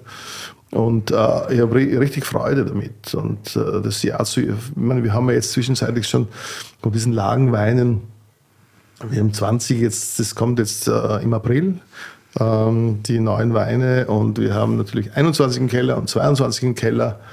Und das ist äh, große Faszination. Ich weiß nicht, ob wir heute den Flaschenrekord gebrochen haben, aber es sieht auf jeden ich Fall. Ich glaube auch den Längenrekord. Es sieht auf jeden Fall, ja, das sowieso. Es sieht auf jeden Fall sehr gut aus hier. Aber ich habe es nicht anders erwartet. Ich habe extra heute keinen zweiten eingeladen, weil ich wusste, wenn wir den Herrn Sir heute hier haben, wird es lang und es muss auch lang sein, weil es ist viel Geschichte. Es ist blaufränkisch, es ist unter anderem auch mein Thema. Ja, unter anderem, ja. Und was super interessant ist, ist generell dieses panonische Thema, was ich super finde, dass eben keine politischen, politische Grenzen wirken sich auf keinen Fall über den Geschmack des Weins aus und auch nicht über das Terroir. Und das sind halt landschaftliche Grenzen und das ist ein super Thema. Wir sind ja hier jetzt bei der letzten Flasche, das heißt, es wäre jetzt der Zeitpunkt für deine Fragen. Du hast ja noch keine Folge gehört, aber immer am Ende der Folge stellt der Gast noch eine Frage an Willi um mich. Ich ja. weiß nicht, ob du eine dabei hast oder nicht. Oder ob du spontan Na, ein, eine hast. Eine Frage habe ich dir schon gestellt, Kali, nach dem deines Friseurs. Ja, ja das regeln wir gleich. ähm, äh, ja, äh, viele Fragen. Also, ich, ich, wie, wie kam es ich meine, war es jetzt nur sozusagen äh, eines guten Gespanns geschuldet, dass du jetzt äh, eingewilligt hast, Kari, mit dem Willi so einen Podcast, Podcast zu machen? Oder, oder ich, ich denke, dass du, zumindest kommt es, wird mir erzählt und äh, stellt sich auch so dar, immer sozusagen, du bist dieser, dieser der Faktor der sozusagen Screenhorn. Ja. Ähm, dass da sein anderer, aber ich habe schon den Eindruck, dass sich das Thema mehr und mehr einfängt, oder wenn ich dir zuhöre. So greenhornig bist du nicht, wie du dich darstellst, oder? Ja, also ich lerne auf jeden Fall natürlich immer was dazu und man nimmt auf jeden Fall immer bei jeder Flasche auch irgendwie was mit, so was, was man dann auch wieder auf andere Flaschen projizieren kann. Aber ich bin schon noch ziemlich Greenhorn-mäßig, weil das einfach so ein weites Feld ist, dass, dass mhm. ich mir dann auch nicht immer alles merken kann, weil es zu viel auf einmal, zu viel auf einmal ist so. Aber es gibt natürlich schon ein paar Regionen, wo ich, wo ich mich jetzt auf jeden Fall besser auskenne wie vor einem Jahr und auch äh, mittlerweile weiß, was mir wahrscheinlich schmeckt und was wahrscheinlich nicht so. Das ist schon mal der größte Vorteil. Aber das finde ich halt auch so mit das Spannendste an dem ganzen Weinthema, dass es einfach so groß ist, dass man auch gar keine Angst oder so haben muss, da irgendwann am Ende anzukommen gefühlt, weil ich könnte jetzt Willi bestimmt auch irgendwelche Weine aus der neuen Welt oder so hinstellen, wo er vielleicht zu so denken würde, boah, was ist jetzt so, keine Ahnung. Also okay, wahrscheinlich nicht. Glaube ich nicht. Ich weiß wahrscheinlich nicht. aber, aber ich meine einfach so generell, ich glaube, das, das, was mir so Spaß macht, ist, dass es einfach nicht, nicht endlich ist. Weil man ja manchmal auch so ein bisschen Angst hat, so, ah ja, irgendwann wird es dann langweilig, aber ich glaube bei Wein, bei Wein eben nicht. Und auch allein, dass jeder Jahrgang schon so anders schmecken kann, finde ich halt irgendwie eine spannende Sache.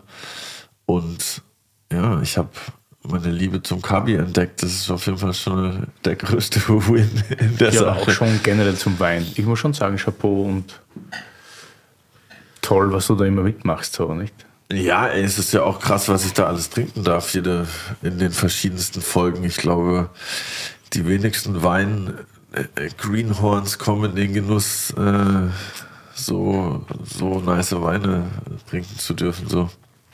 Aber im Endeffekt war es so, ich war ein paar Mal essen und Steffen Gottwald hat mir ein paar Weine hingestellt und dann dachte ich mir so, wow, krass, das, so kann es auch schmecken. Und dann war ich relativ schnell angefixt. Aber das war auch süß, was mich angefixt hat, muss, muss ich zugeben. Du, ich, ich vergleiche gerne, ich vergleiche gerne äh, Wein ist ein, für mich ist Wein ein, ein, ein, Produkt, das einen sehr subjektiven und sensiblen Zugang erfordert. Und äh, das ist ähnlich wie Musik, finde ich. Also, Ja, voll. äh, das entzieht sich prinzipiell einer Beschreibung und wenn, ist es nur der Versuch einer Annäherung, die mehr oder weniger stümperhaft sein kann. Also du musst in der Lage sein, sozusagen ein Wort führen zu können und das hinzuschreiben, das wirklich, du musst schreiben können, um das machen zu können. Äh, und ich finde, da ist gerade in diesem sehr subjektiven und sensiblen Zugang, äh, es sind viele Parallelen zur Musik für mich erkennbar. Also ich finde es auch immer schön, wenn meine Weine mit Musik verglichen werden. Irgendwer hat einmal davon berichtet, dass uns das der Blaufränkisch erinnert an diesen, äh, an diese very limpid, äh, äh, sehr, sehr klare Art und Weise, wie ein Pianist an sein, seine Interpretation von Johann Sebastian Bach darstellt. Und äh, siehst du das auch so, oder? Ja, voll. Also ich finde ja auch Wein machen ist ja auch eine Kunst, also eine Kunstform irgendwie und, und Kunst kann man ja generell nie wirklich meiner Meinung nach bewerten, ist immer schwierig. Klar, man versucht es immer die einzuordnen und so, aber es gibt da halt kein richtig oder falsch, außer der Wein hat Kork.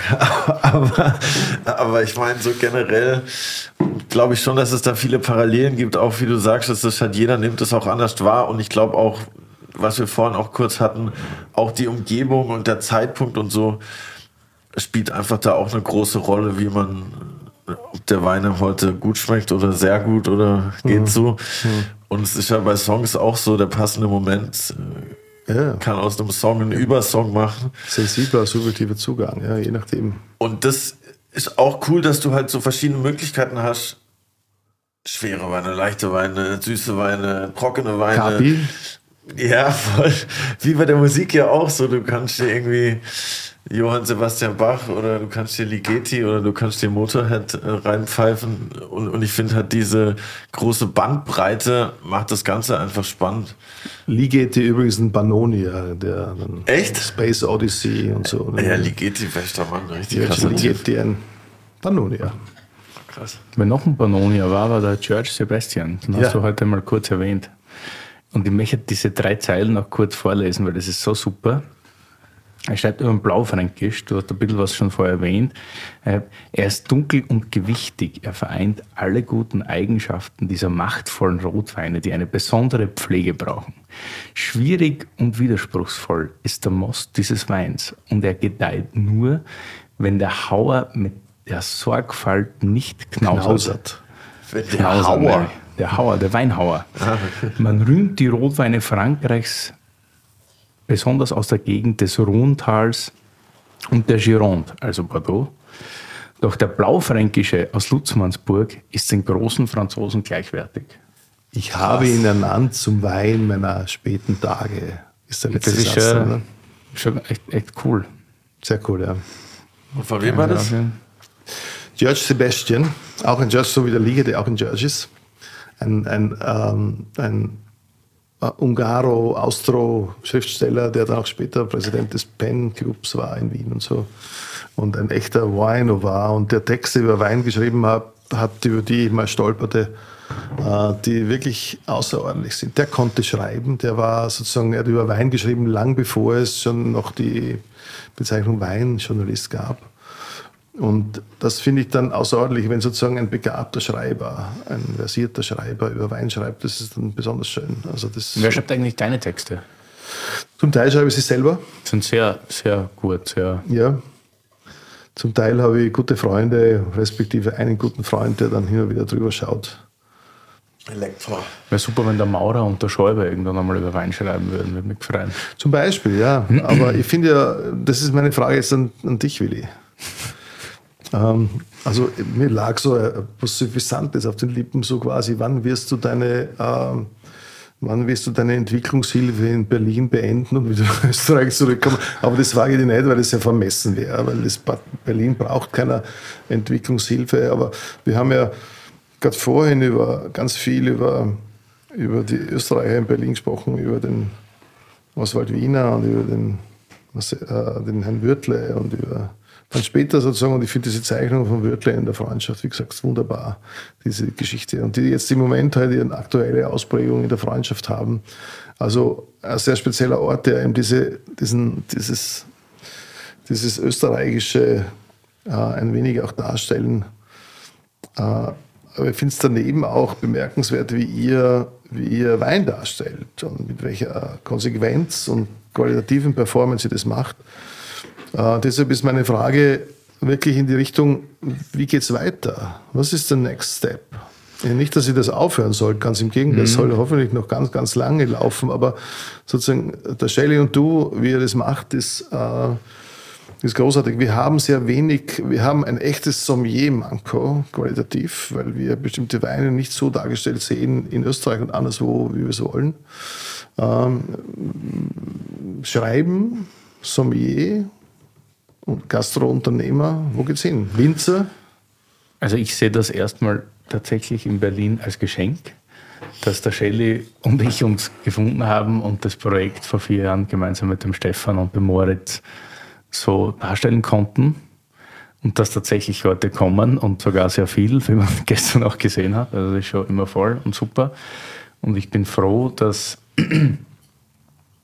Leute unserer Leidenschaft folgen, weil was wir nicht machen, ähnlich wie du, keine Weine produzierst, du könntest es, ja, du könntest ja ganz einfach Weine produzieren, die dem Markt gefallen. Das ist ja das Easieste.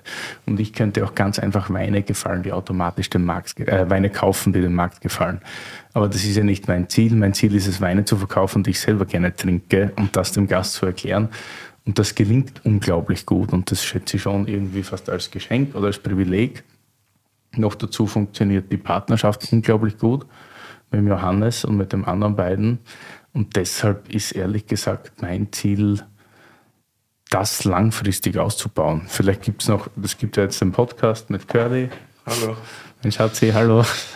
Und den anderen, die dahinter stehen und jeden Tag äh, da arbeiten und schneiden und fotografieren und alles Mögliche machen, was großartig ist.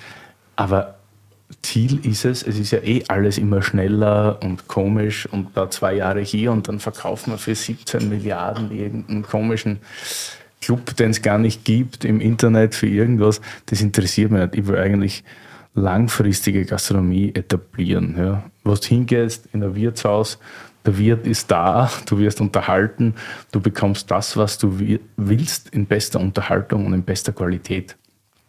Großes Vorbild vielleicht nicht in dem, was ich mache, mein, aber langfristig Karls Schumann vielleicht in München, mhm. wenn du halt drinstehst bis zur Pension und, und du das schaffst, ohne dass du dich ruinierst. Weil wir sind schon an einem Punkt, wo es auch wirklich auf die Knochen geht, also mhm. ist schon hart alles. Aber das ist es und nicht irgendwie so Schall und Rauch für drei Jahre und dann bist du der Geilste oder sonst irgendwie oder zehn Jahre, sondern ich möchte das schon irgendwie langfristig durchziehen. Und es gibt ja auch immer Neues im Wein und Neues in der Branche und dann auch sich jung zu halten, jung zu bleiben, neue Sachen zu probieren, erkennen, ist das gut, ist das nicht gut, hat das Wert, hat das keinen Wert. Und das ist das Ziel eigentlich. Mhm. mhm. In der Tat ich das jetzt ein bisschen auch so nachvollziehen können über die Jahre. Wir kennen uns schon eine Zeit lang, dass du von einer sehr lustigen und bunten Feiersituationsstimmung in der Bar doch zu sehr, sehr, sehr klaren und fokussierten Unternehmer mit derselben Qualität an äh, Weinenthusiasmus dich entwickelt hast, wenn ich das so sagen darf, zumindest von außen betrachtet.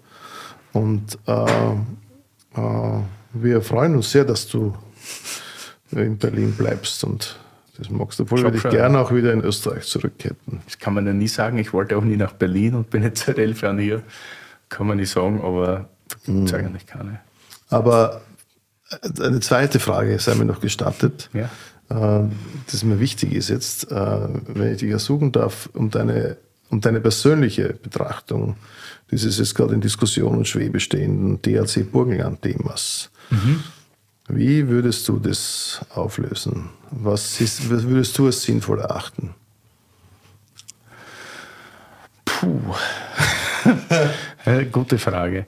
Ich finde das Thema an und für sich gut. Also nicht nur die Idee dahinter, sondern den Namen DRC Burgenland, weil das jetzt finde ich viel zu, wie ich zuerst gesagt klein, irgendwie, bla bla. Aber es ist ja eigentlich nicht so schwer. Man muss ja auch nicht irgendwie jetzt reduzieren an den Rebsorten oder an Stilistiken. Wichtig ist, dass die Leute in einem qualitativ nachhaltigen Ding gleich denken. Und dass diese ganze von mir aus Eis, Gletscher, Bonbon nach äh, Reinzuchthäfe Geschichte irgendwie ein bisschen weggeht und jeder sich einmal nachdenkt darüber, wie mache ich Wein nachhaltig und länger, auf längere Sicht hin und qualitativ hochwertiger. Und ich glaube, dann kann man, kann man sich das schon ausmachen. Und so wie es jetzt ist, die DRC-Geschichte im Burgenland, finde ich, ist unglaublich schwierig. So. Du weißt ja, mein Herz pocht für den Eisenberg. Ja. Und wenn auf einem Wein aus Güssing Eisenberg draufsteht, dann stellen sie bei mir die Nackenhaare ganz einfach auf. Das Ja, das ist die Überlegung. Deshalb kann ja passieren. Also ich verstehe das schon, dass das irgendwie ein, ein Verkaufstouch oder sonst irgendwas hat, aber dann ist mir lieber, man nimmt ein Burgenland DRC und unterscheidet dann so, wie du richtig sagst, in geografischen oder Gemeindegeschichten. Aber Ortswein finde ich super. Und dann müssen die Leute halt ein bisschen nachdenken, was Ortswein ist. Und auch, auch in Deutschland haben wir gerade diese Entwicklung, dass der Ortswein bei den Produzenten wieder einen wichtigeren Stellenwert hat. Und der Gimmeldinger wieder super ist und der Peaceporter wieder toll und wie sie alle heißen, das muss wieder einen größeren Stellenwert bekommen. Genau. Ich habe ein großes Faible für Ortsweine oder Villageweine oder wie man es auch immer nennen will. Also wenn ich da denke so Sachen wie, um da irgendwo hinzugehen, das ist mir gerade eingefallen, einen, einen Usaro Alicoté. Es ist nicht unbedingt der Ortswein, aber egal, an, an einem ganz normalen Village aus, keine Ahnung, aus Rully. Den macht zum Beispiel auch der Aubert de Villaine da oben. Das ist großartig. weil Es gibt so großartige Weine, die sozusagen die Herkunft einfangen, ohne dass sie jetzt sozusagen den Grand Cru Jesus oder den was auch immer transportieren, sondern es sind einfach delikate Weine, ja, die das transportieren können. Und da weiß man, dass man einfach um relativ wenig Geld trotzdem viel, wenn man den richtigen Produzenten, das geht ja immer, es korreliert ja immer. Du kannst Produzenten haben, aber am Ende des Tages ist es immer der Produzent, der seine Herkunft darstellt. Ja? Und da gibt es einfach so viele, die das in den letzten Jahren sehr intensiv verfolgt. Ob das ein Riesling aus der Pfalz ist oder ein Chardonnay aus irgendeiner unbekannteren burgundischen Herkunft. Oder vielleicht auch hier, wie zum Beispiel der eine oder andere Wein aus Ja. Jerez oder aus dem Jura oder was der Teufel woher, aus Tokai. Das sind großartige und man hat einen ganz deutlichen Bezug dafür. Und es ist ganz simpel. Du kannst es auf jeder, auf jedem äh, Smartphone nachgoogeln, wo das Dorf liegt. Man hat einen Bezug dazu. Es ist leicht verständlich. Und es ist auch leicht erhältlich für den Endverbraucher, der es mal verstehen soll, Genau. ich. Weil ich glaube, die Relation, gerade in Österreich und in Deutschland, zwischen Ortswein und großem Gewächs oder Lagenwein in der, in der Top-Qualität ist im Moment nicht richtig. Wir müssten eigentlich viel mehr Ortsweine verkaufen und die GGs und die Superlagenweine sollten von mir aus noch ein bisschen weniger werden, weil oft hast du den Unterschied zwischen sehr gutem Ortswein und mittelmäßigen großen Gewächs gar nicht so dargestellt. Und deswegen würde es mich freuen, von mir, beides kann von mir aus teurer werden, habe ich kein Problem, aber dann habe ich lieber die doppelte Menge an mittelteurem Ortswein und die GGs sind dann halt wirklich sauteuer, aber schmecken dann auch sauteuer. Wie wenn es immer unterschiedlich, wie wenn du so mittelmäßige GGs hast oder mittelmäßige Lagenweine, weil kriegst halt noch einen Fünfer mehr dafür. Das bringt nichts. Was auf jeden Fall nicht teurer wird, sondern umsonst bleibt, ist unsere Terroir- und Adiletten Spotify-Playlist. Hat er ja schon am Anfang der Folge gesagt. Ja, aber wir sind jetzt erst bei der Playlist. Wir müssen das nochmal wiederholen, sonst können wir es ja nicht rein, reinmachen. Ich weiß nur noch, dass es von Bob Dylan war, der Song, den du mitgebracht hast. Ja, ich bin, ein- ich bin so ein sehr früh sozialisierter Bob Dylan-Adept. Nice. Und äh, der hat mir verfolgt mich schon mein, den Großteil meines Lebens. Und, und ich finde halt äh, All Along the Watchtower auch was Persönliches, weil ich bin irgendwie aufgewachsen, auch All Along the Watchtower. Wobei die Geschichte im Song etwas anders dasteht. Da gehen zwei Menschen auf, ähm, auf einen Wachturm, auf eine Burg zu und, und ähm, aber ich bin irgendwie entlang halt einer, eines Stacheldrahtverhaus aufgewachsen, sprichwörtlich Watchtowers mit Kalaschnikow bewährten Menschen, die das bewacht haben. Und das ist so eine persönliche Geschichte. Ich, ich, ich mag allerdings dann besonders gern die Jimi Hendrix-Version davon, die dann so ein ganz anderes Momentum in den Song noch hineinbringen. Okay, Eine Zeile davon geht: Business- Businessman, drink my wine, plowman, dig my earth. Das Da ist Thema der Wein kommt vor. Ah, Allerdings krass. in ein bisschen anderen, das ist eine sehr starke Sozialkritik, die da drinnen liegt. Aber ich mag den Song wahnsinnig, ich mag Bob Dylan und, und äh, auf die Frage, was ich, da gibt es tausend andere Songs, Ja, die man natürlich, aber den hätte ich jetzt. Ja, nice, locken wir ein. Bob Dylan, Along the Watchtower. All Along the All Watchtower. Along the Watchtower, die Jimi Hendrix-Version. Klick, klick. Und ihr könnt der unfassbar krassen Teruan Aliletten Spotify Playlist jetzt folgen. Danke. Die Achterbahn. In Ja. Welches Wirtshaus gehen wir jetzt? Ihr seid, ihr, ich folge euch blind. Nein, darfst du auch sagen. Gibt es irgendwas, wo du sagst, du hast spektakulär oder vielleicht in deiner Region oder irgendwo, wo man hin muss, wenn man vielleicht irgendwo bei dir in der Gegend ist? Ähm, ja, und da gibt es ganz Menge. Aber ich habe gerade vor dem Weg hierher, hat mir ein sehr alter Wegbegleiter und Freund angerufen, der nicht unbedingt in der Gegend ist, aber der aus der Gegend stammt, aus dem Mittelburgenland. Äh, der Gastronom heißt Josef Sodoma und hat ein über die Grenzen hinaus berühmtes Wirtshaus Krammelknödel der Welt. in Tulln. Und der Josef Sodoma ist ein begnadeter Restaurantgeher, Reisender. Äh, ich war mit ihm zum ersten Mal in Biermont, ich war mit ihm in Freiaul Anfang der 90er Jahre. Und er ist ein ganz liebenswerter Mensch, äh, der uns hoffentlich noch lange halten bleibt und noch lange wir gemeinsam mit ihm eine Flasche Wein öffnen dürfen. Gasthaus Sodoma Gasthaus Sodoma Sodoma. in Tulln. in Tulln. Let's go, würde ich sagen. Ich habe Hunger. Mal so wie wieder. bei den Songs gibt es noch hunderte andere, die man jetzt erwähnen könnte. Ja, wahrscheinlich. Zum Beispiel Tullen von Voodoo Jürgens. Wann kommt der eigentlich? Das ist ja geil, ne? Es gibt einen anderen Ort, den mir jetzt noch einfällt, den ich vielleicht auch noch erwähnen darf, der am anderen Ende Österreichs liegt. Ähm, das ist ein familiengeführtes Hotel und die Betonung liegt auf familiengeführt, ähm, äh, das außerordentliche Qualität anbietet, war unter anderem mehrmals das best, beste Wintersport Resort in der Welt. Und, Für unsere Hörerschaft geht sich das aus, die können sich das leisten. haben eine, haben eine unfassbare Weinkarte, die unfassbar fair gepriced ist, vergleichsweise für das, was sie anbieten. Großartiger Sommelier, by the way. Großartiger Sommelier. Du weißt, wovon ich spreche. Das ist der Jetzt Almhof Schneider in freilich. Das ist wie ein High-End-Resort. Almhof Schneider. Almhof Schneider in Lech-am-Arlberg. klingt Großartige Menschen, die dahinter stehen. Ich verliere demnächst noch einen Urlaub. Ja, das klingt gut. Die Nacht kriegst du um ganz lockere 2000er. Easy, easy. Gib Ja. Aber ist wirklich super. Aber was du nicht bekommst, ist, ist die qualitative Performance so schnell. Es gibt ganz viele Hotels und Restaurants, die viel mehr kosten, die aber eher so Fassaden aufbauen. Hier hingegen ist Content die Sache. Und das sind auch Menschen, die mich von Anfang an unterstützt haben mit dem, was ich getan habe. Äh, Und die suchen auch so Dinge, die eben nicht so auf, an, äh, gleich am Wegesrand zu finden sind. Da ist ein echtes Commitment für Qualität da. Und das ist außerordentlich in einer Welt wie heute. Äh, Das musst du suchen und deshalb ist es ein außerordentlicher Platz, wie ich meine. Das hat mich überzeugt. Ich mag's auch. Ich glaube, dein Sohn ist gerade dort, oder? Der ist dort, ja. Geil. Kocht er nämlich bei uns gerade noch im Praktikum. Wir schicken unsere Kinder nur in die besten Häuser. Ja, schaut so aus. Ja, Grüße Genau. an die beiden auf jeden Fall. Na, auf das Prost. Tschüss. Cheerio, vielen Dank, dass du da warst, Roland. Danke. Ich danke euch.